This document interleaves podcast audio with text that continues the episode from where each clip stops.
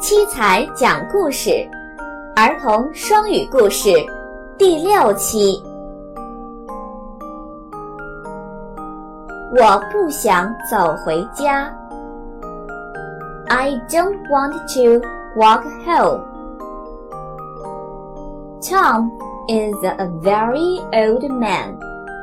After dinner, he likes walking in the street, and he goes to bed at seven o'clock. 汤姆是一位老人，他喜欢在晚饭后到大街上散步，在七点回来睡觉。But tonight, a car stopped at his house. A policeman helps him get out. He tells Tom's wife. The old man couldn't find his way in the street. He asked me to take him in the car. 但是，今天晚上一辆小汽车停在他的家门口。汤姆在一位警察的帮助下走下了汽车。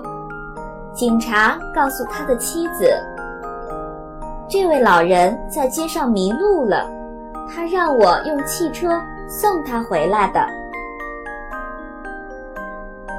After the policeman leaves there, his wife asks, Tom, you go to the street every night, but tonight you can't find the way.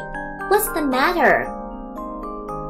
警察走后，他的妻子问汤姆：“你每天都到那条街上散步，但是今天却迷路了，这是怎么回事儿？” The old man smiles like a child and says, I couldn't find my way. I didn't want to walk home. 这位老人像孩子一般的笑了，说：“我迷路了吗？我只是不想走回家。”